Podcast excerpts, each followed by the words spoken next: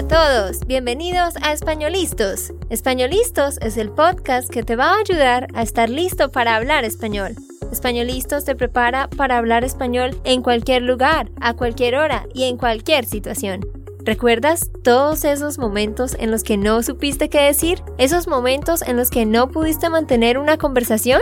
Pues tranquilo, Españolistos es la herramienta que estabas buscando para mejorar tu español. Dile adiós a todos esos momentos incómodos. Entonces, empecemos.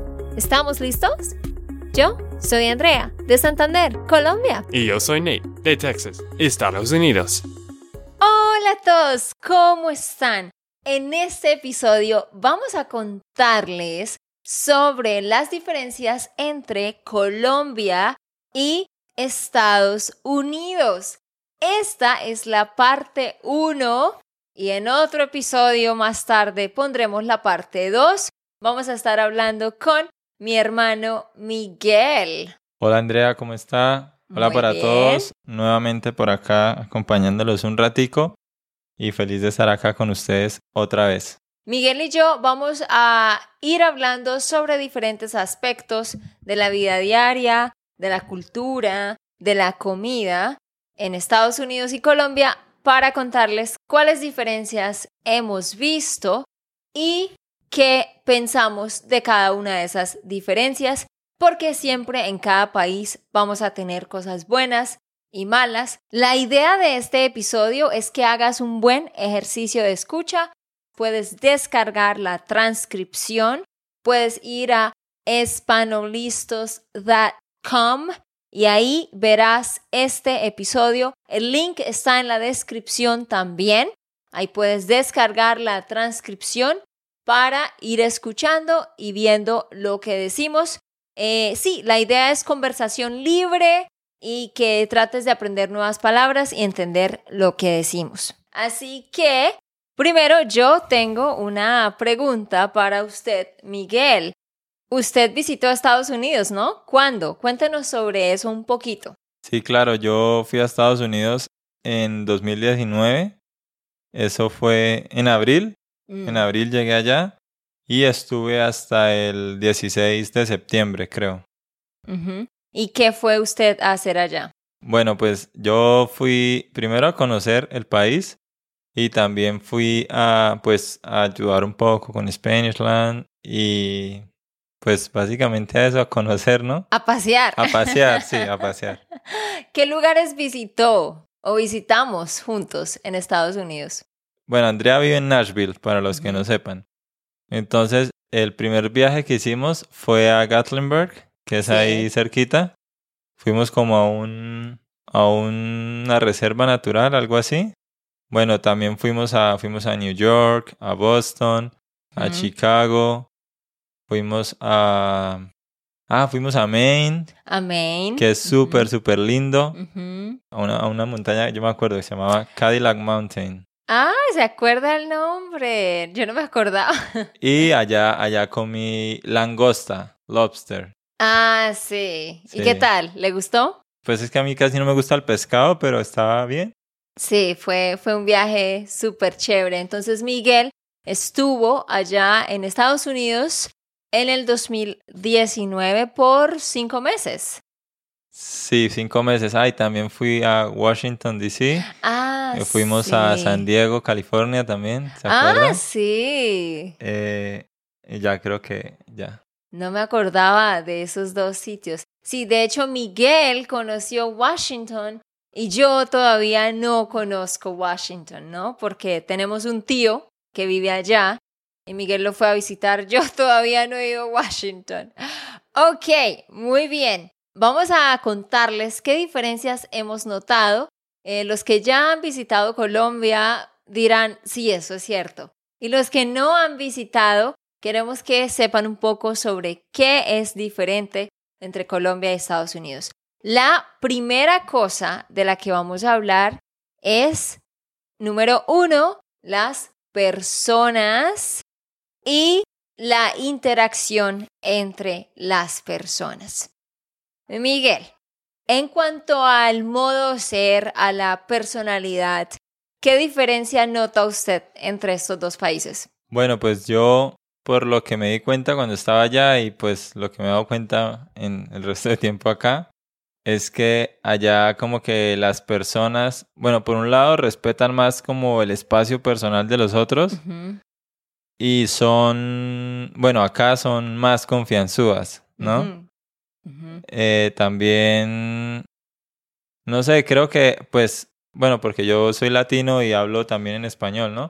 Pero siento que acá es como un poquito más alegre las relaciones, no sé cómo decirlo.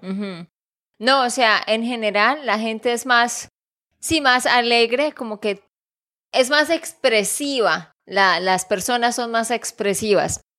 Y bueno, yo creo que ustedes lo pueden notar cuando ven las series, en Netflix, todo, como que la gente es así. Y las personas en, en Estados Unidos en general son de pronto un poquito más serias, pero, ok, no todo el mundo, ¿no? Sino hablamos de la mayoría. Siempre dicen que la gente en Colombia es muy amable, ¿no? ¿Por qué, ¿Por qué se dice eso de las personas colombianas? Bueno, porque por lo general aquí, pues uno le pregunta a alguien para que le colabore con algo, que le haga un favor, y siempre es como, sí, sí, hágale, listo. Digamos, digamos, en, no sé si en Estados Unidos sea eso, pero un ejemplo que se me ocurrió ahorita es, digamos, me ha pasado que llego a un lugar que no conozco, a un pueblo o algo así, y le digo a alguien como, oye, ¿dónde, dónde es esta dirección? ¿Cómo llego a este lugar?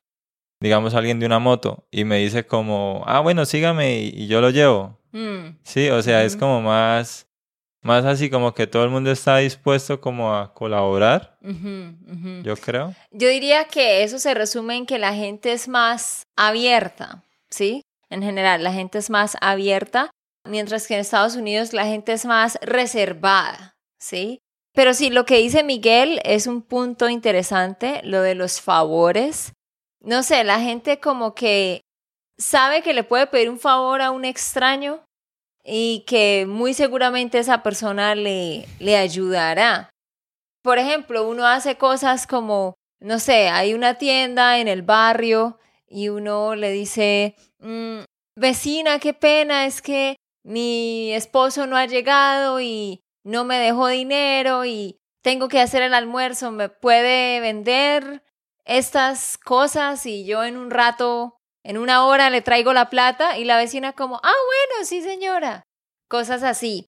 O lo que decía Miguel de, de las direcciones, ¿no? Uno está en la calle, disculpe, ¿dónde queda esta dirección? La gente se detiene y le dice, mire, allá le da las direcciones y a veces le dicen, vamos y lo acompaño. Y van hasta la esquina y se aseguran de que usted realmente entienda, ¿no? Sí, eso es algo muy interesante, ¿no? Digamos también a veces uno en las tiendas, me acuerdo, digamos uno va y dice como, ay vecina, ¿me puede guardar esta llave? Se la da a mi hermano. La vecina, ah, bueno, listo. O uno le dice como, digamos, viene alguien a traerle una encomienda, un paquete, eh, y uno dice, déjemelo en la tienda. Sí. Y van y se lo dejan, sin uno preguntarle ni siquiera a la señora de la tienda. Y ella como que, bueno, se lo guarda. Por eso digo que uno es como más confianzudo, ¿no? ¿Y qué es confianzudo, Andrea? Confianzudo o confianzuda, un hombre o una mujer, es alguien que, que siente que puede tener confianza con cualquier persona. O sea, como lo dije antes, como que asumen que los demás van a estar ahí para ellos. Y eso es bueno porque, claro, entre todos nos, nos ayudamos, nos hacemos favores. Eso es algo muy bueno y cuando los estudiantes han venido aquí, ¿no, Miguel? Cuando hemos traído estudiantes a Colombia, todos dicen, la gente es muy amable, eh, siempre quieren estar ahí disponibles, eh, no les importa dar mucho de su tiempo, ¿verdad? Sí, algo que, he visto, digamos, yo hablaba eh, de eso con Neida hace poquito, es como que aquí la gente también ya da como por hecho que los demás van a ayudar, digamos, un mesero o así, entonces como que bien. Pero cuando es gente, de, digamos, de Estados Unidos, digamos, a un mesero siempre le quieren dar propina porque piensan que está haciendo mucho por ellos, ¿sí? Mm, También es como mm. que ya estamos acostumbrados a que los demás sean como serviciales y a uno también ser servicial. Pero entonces cuando a a veces vienen los estudiantes es como, ay, gracias, gracias, por todo dan gracias porque sienten que uno está haciendo mucho. Exacto, se sorprenden de que la gente haga tantos favores y no esperen algo a cambio. Y para hablar de lo bueno y lo malo, eso por supuesto es bueno porque nos une como personas, como cultura, pero lo malo de eso, todo tiene un lado bueno y un lado malo. Lo malo de eso es que a veces ya cruzamos la línea, ¿sí? Entonces ya la gente a veces eh, nos volvemos muy eh, invasivos porque ya asumimos que los demás siempre tienen que decir que sí y si no dicen que sí, si dicen no, como que nos enojamos o nos ponemos tristes y eso pasa mucho en las familias. Entonces ese es el lado negativo de tener ese tipo de cultura que ya luego entre las familias, a veces los amigos, los hermanos, los papás, los hijos, ya se, a veces se generan conflictos, porque en el momento en que alguien dice, no, no puedo hacerte el favor, o no, no quiero hacer eso, ¿qué pasa ahí, Miguel? Sí, es, es como que, uy, pero ¿cómo así? Y uno como que a veces se molestan las personas y entonces es, es algo que, pues como dice Andrea, es malo y es feo también. Y también acá recordando, digamos, cuando yo estaba en Estados Unidos, por ejemplo, los papás de Nate cuando querían venir a la casa, ellos como que llamaban desde antes y le decían a Andrea como, eh, Andrea, vamos a ir a la casa a las 3 o desde el día anterior llamaban. En cambio aquí en Colombia, digamos, tú estás ahí en la casa y de repente llega un primo, llega un tío, llega cualquier persona y tú tienes que atenderlo y tú estás ocupado, entonces ahí ya es como cruzando la línea, ¿no? Sí, y es que ahí es cuando eh, nos damos cuenta que en Colombia no hay un concepto de espacio personal, ¿sí? Like personal space. Yo nunca había escuchado de eso hasta que llegué a Estados Unidos. Y cuando yo llegué a Estados Unidos, eh, Miguel, yo recuerdo que a mí me parecía muy extraño cuando de repente los papás de Nate decían no a algo. Recuerdo que un día era el cumpleaños de alguien, el cumpleaños de un miembro de la familia. Y la mamá de Nate no llegó. Y yo, ¿y dónde está la señora? ¿Cómo así que no vino? Entonces todos, no, es que ella no se siente bien, se siente enferma, le duele la cabeza, entonces no vino. Y todos como, normal. Y yo, ¡Ah! ¿cómo no vino? Dios mío, pero es el cumpleaños del sobrino. ¡Qué pena! O sea, yo pensé, ¿cómo es posible? Yo hubiera ido a la fiesta aunque me doliera la cabeza, porque me habría sentido muy mal de no aceptar la invitación. Entonces es como eso, como que aunque nos incomodemos, siempre decimos que sí a todo. Sí, eso es algo que, que nos pasa creo que a todos. O incluso a veces uno, eh, sí, lo mismo, cuando le piden favores, como que uno dice que no porque realmente no puede, pero uno como que se siente mal, uno como que, ay, yo sí soy pelle, yo porque... O sea, es, es algo súper raro, pero ya es como algo cultural, no sé, ¿cierto? Entonces, para concluir este punto, lo bueno de Colombia es que somos muy abiertos, muy amables, queremos ayudar a todo el mundo, queremos decir siempre sí, pero lo malo es que por decir siempre que sí, ya luego cuando decimos que no, las personas se decepcionan o se sienten tristes o se ponen bravas y eso crea conflicto. Entonces pienso que debemos mejorar en cuanto a poner más límites en esa área. Lo bueno de Estados Unidos es que eh, la mayoría de personas sí son capaces de decir no y los demás no se enojan y entienden. Pero lo malo es que ya entonces la gente es también como más reservada, más cerrada, y sería bueno que pudieran ser más, más abiertos con los demás. El siguiente punto, y en este no vamos a demorarnos mucho, es las carreteras, el tráfico y la forma como maneja la gente. ¿Qué diferencia ve usted, Miguel, entre las carreteras, el estado de las carreteras y las vías entre Colombia y Estados Unidos? Bueno, empezando que allá cuando yo estaba en Estados Unidos, creo que nunca vi una carretera en mal estado, si, no estoy mal. Eh, y digamos aquí, la verdad sí es muy común que tú vayas por la ciudad y hayan huecos, hayan pasos súper feos, incluso hayan partes donde no esté bien pavimentado, ¿sí? Y también en Estados Unidos hay mucho más espacio, entonces las carreteras son más grandes, son como de cuatro carriles y así. Y en cambio aquí en Colombia, digamos en mi ciudad, hay partes donde dentro de la ciudad la carretera es súper, súper angosta y más encima cuando otros conductores se ahorillan a un lado, dejan como un solo carril para uno pasar. Digamos en el centro, la verdad, hay mucho, mucho tráfico, muy poco espacio y pues carreteras en mal estado. Entonces, eso sí es algo bueno de Estados Unidos, pero tengamos en cuenta que pues es un país primer mundista, al igual que los demás países en esa categoría, tienen muy buen estado en sus carreteras.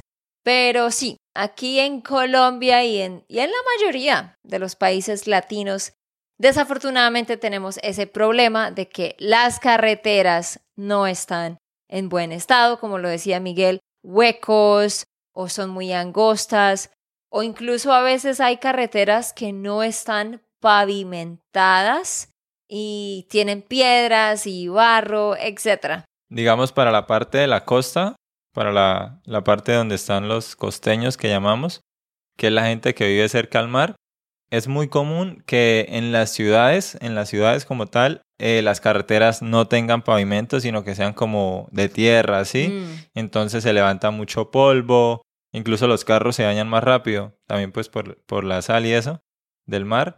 Pero siempre, o sea, no sé, es como muy común. Cuando, eh, bueno, porque allá es como tierra caliente. Entonces, no sé por qué, pero en general, todos los, los pueblos, ciudades que están en tierra caliente, eh, tienen este problema. Obviamente, si tú vas a Cartagena, digamos, a la parte como Pupi, la que todos visitan, pues todas las carreteras van a estar bien y se va a ver súper chévere. Pero si sales de ahí, no sé, al resto de la ciudad, sí te vas a encontrar con muchas cosas, así como muchas carreteras en mal estado.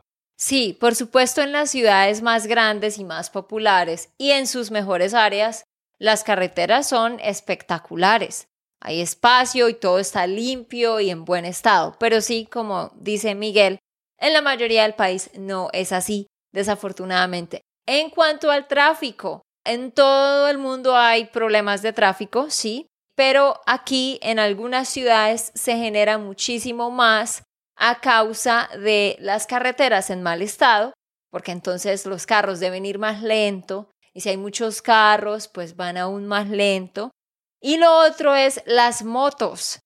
Aquí hay muchísimas motos. En Estados Unidos, en estos cinco años que he vivido allá, o sea, he visto quizás, no sé, 40 motos, que son los harlistas, ¿no? Pero no es como gente y gente y gente en motos como medio de transporte. Pues no sé si lo haya en algunas ciudades de Estados Unidos, pero donde yo he visitado no es así. ¿Y por qué eso es así? Porque no todo el mundo tiene plata para comprar un carro, ¿cierto? Entonces la gente no tiene el dinero para comprar un carro y ¿qué hace? Pues compra una moto, ¿verdad? Porque una moto les vale... ¿Cuánto vale una moto? La más barata. Pues bueno, una moto se consiguen desde un millón de pesos, ¿no? Desde 250 dólares. Mm. Pero una más o menos buena y hasta de un concesionario se consigue en 3 millones, son 4, como en mil dólares más o menos. Incluso yo eh, pues tengo una moto y bueno, yo la usaba para ir a la universidad. Entonces, en vez de tomar un bus y demorarme, no sé, 40 minutos yendo a la universidad, en la moto me demoraba como 10 o 15 minutos y ahorraba mucho dinero en, pues en transporte porque la gasolina para las motos es muy económica. Entonces, pues la verdad es por eso que la gente usa moto. Y de hecho a mí me gusta mucho la moto porque pues uno va más rápido a todos los lugares, gasta menos dinero y todo, pero sí es que la verdad es que está muy peligroso andar en moto porque todo el mundo se quiere atravesar, muchas veces eh, los de los carros no quieren dejar pasar las motos o los de las motos se quieren meter sí o sí. Entonces, la verdad se vuelve peligroso tanto para los de las motos y para los de los carros. Solo que si tú te caes en la moto, pues te vas a, a pegar muy duro, ¿no? O vas a sufrir un accidente peor. Sí, pero desafortunadamente por causa de la economía, por causa de que la gente no tiene mucho dinero, pues hay muchas motos y eso genera todo lo que dice Miguel y también muchos accidentes. Eh, también incluso se ve a personas en motos con niños en las motos, con niños de 2, 3 años sin un casco, lo cual es otra gran diferencia con Estados Unidos porque primero eso allá es ilegal, o sea, nadie lo haría, ¿no? En Estados Unidos, como sabemos, eh, ponen a los niños en una car seat, en una silla para el carro, en la parte de atrás y tienen su cinturón y los niños tienen que estar muy seguros. Aquí, desafortunadamente, no. Hay niños de dos y tres años. Incluso a veces hay mamás con su bebé de brazos en una moto en la parte de atrás, ¿no? Qué loco. Sí, eso es algo que se ve mucho, mucho por acá. Personas, el papá, la mamá y el niño en la mitad, el niño pequeño o como dice Andrea, el niño de brazos. Eh, eso es algo, la verdad, muy común acá, pero igual, como dice ella, eh, es por la parte económica, porque incluso, no sé si Andrea sabe, pero uno va a un concesionario de motos, muestra la cédula y le dan la moto. O sea, es súper fácil. A todo el mundo se la Sí, es muy fácil conseguirse una moto, así no tengas dinero. Entonces vas, dices como, mira, mi cédula, quiero una moto, y la sacas a crédito, a cuotas, y pues es, la verdad es fácil. Pero antes de seguir, si te gustan nuestros videos y podcasts, suscríbete al canal y deja tu like. Entonces, para concluir en este segundo punto, el tráfico sí es definitivamente mejor en Estados Unidos y la seguridad también, las carreteras. Pero desafortunadamente, pues Colombia es igual a la gran mayoría de los países latinos donde también se presenta esa problemática. Vamos para el punto número tres y es el ruido. El ruido. ¿Qué podemos decir, Miguel, con respecto al ruido? Hacer una comparación entre estos dos países. Podemos decir que aquí hay mucho ruido, prácticamente. Digamos, eh, este podcast ahorita lo estamos grabando en un apartamento que Andrea alquila cuando viene a vivir a Colombia y nos interrumpen, digamos, hay perros por ahí de las casas vecinas que están ladrando. Eh, ayer una vecina aquí al frente hablando súper duro o pasa un señor vendiendo cosas y así. Y digamos, no lo estamos grabando en mi casa porque allá hay todavía más ruido que acá. O sea, siempre aquí pasa alguien vendiendo cosas por la calle, siempre, o los carros, o bueno, siempre hay algo que hace ruido. Entonces, la verdad, es mucho más tranquilo allá. Obviamente, aquí en Colombia hay lugares donde tú puedes ir a vivir y es como un conjunto y hay silencio, pero pues es más caro, ¿no? Sí, una gran diferencia es que en Estados Unidos, claro, si tú vives en el, en el centro de la ciudad, en la ciudad, vas a escuchar el ruido de los carros, ¿sí? Como en todo el mundo. Pero en Estados Unidos, eh, como sabemos, hay muchos barrios, muchísimos, en los suburbios, donde la gente se va a vivir allá y hay muchas como plantas y árboles y están en las afueras de la ciudad. Entonces no escuchan el ruido de los carros y no hay más ruido. Por ejemplo, en Nashville, donde yo vivo, Vivimos en los suburbios, en un conjunto, en una comunidad y yo nunca escucho ruido de nada. O sea, a veces los niños jugando afuera en la carretera, pero yo puedo pasar un día completo donde no escucho un ruido y no tengo problemas para grabar videos ni, ni podcasts. Claro, si viviéramos en la ciudad escucharíamos carros, lo normal. Pero aquí en Colombia, Miguel, nómbreme siete cosas que podemos escuchar fácilmente a lo largo del día en cualquier parte de la ciudad. A ver, perros, vendedores ambulantes. ¿Qué son los vendedores ambulantes? Eh, son las personas que pasan así por los barrios, digamos, con una zorra. Nosotros un día hicimos un video sobre eso, ¿no? En el canal de YouTube tenemos videos de entrevistando a vendedores de la calle. Sí, si tú quieres ver esos videos de Miguel entrevistando a vendedores ambulantes, vendedores de la calle, por aquí arriba hay un link donde te pusimos la lista de reproducción con muchos videos para que escuches a estas personas. Pero sí, Miguel, vendedores ambulantes, ¿a qué más? Carros, todo el tiempo, muchos carros pasando. Motos también. Es que hay gente que coge las motos y les arregla el exhausto y hacen mucho, mucho ruido. Y es un ruido súper fastidioso.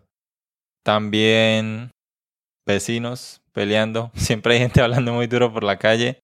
También se pueden encontrar personas que van por los barrios como cantando para que tú les regales pues algo de dinero. Entonces ellos se paran en una esquina a cantar, ponen un bafle y una pista y sobre eso cantan. Y la última también pueden ser las personas que piden reciclaje.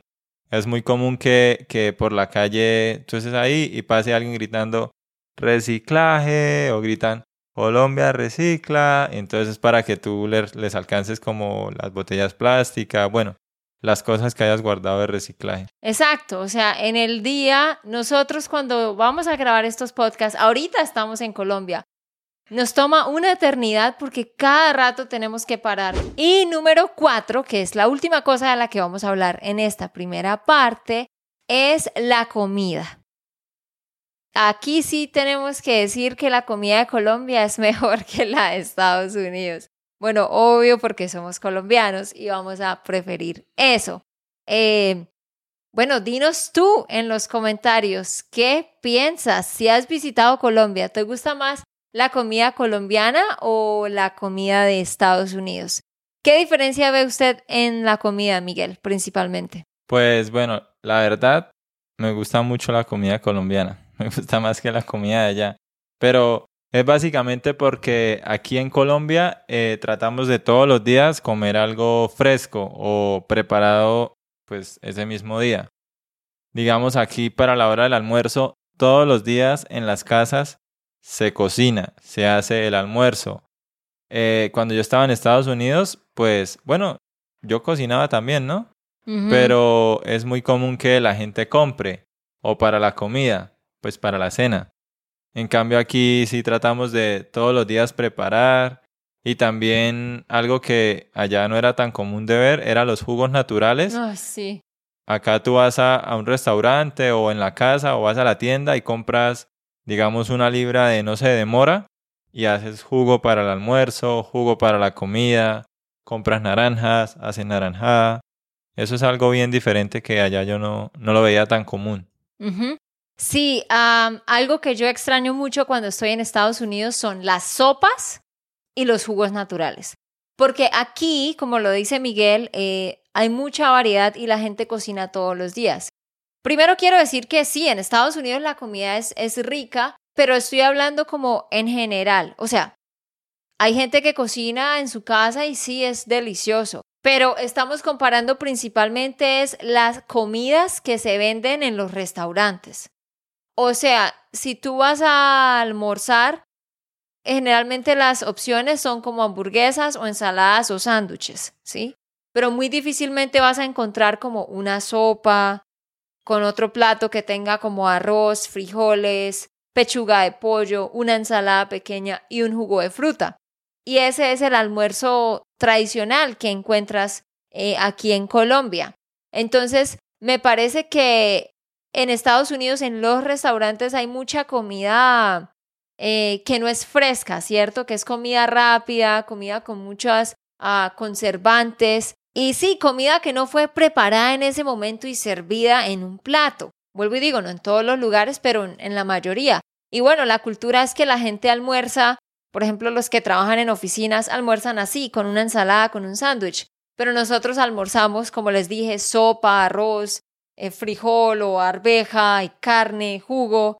En la noche también podemos tomar sopa. Tenemos infinidad de sopas y todo es preparado fresco y hecho en el momento. Así que, en cuanto a comida, sí, creemos firmemente que es más rico aquí en Colombia. Bueno amigos, eso es todo por el episodio de hoy. Déjanos tu comentario diciendo qué piensas de las diferencias que estuvimos hablando hoy y si hay otras diferencias que tú hayas visto. También recuerda que puedes descargar el transcript, tienes que ir a espanolistos.com. Y bueno, no siendo más, nosotros nos despedimos. Chao. Chao, chao. Ok, esto fue todo por el episodio de hoy. Esperamos que les haya gustado y que hayan aprendido. Y recuerda, si sientes que estás listo para aprender español, solo da un clic en Español Listos. No olvides dejar tus comentarios de lo que te gustó y los temas que quieres que tratemos. Suscríbete y déjanos tus reseñas. Españolistas les dice chao, chao y hasta, la próxima.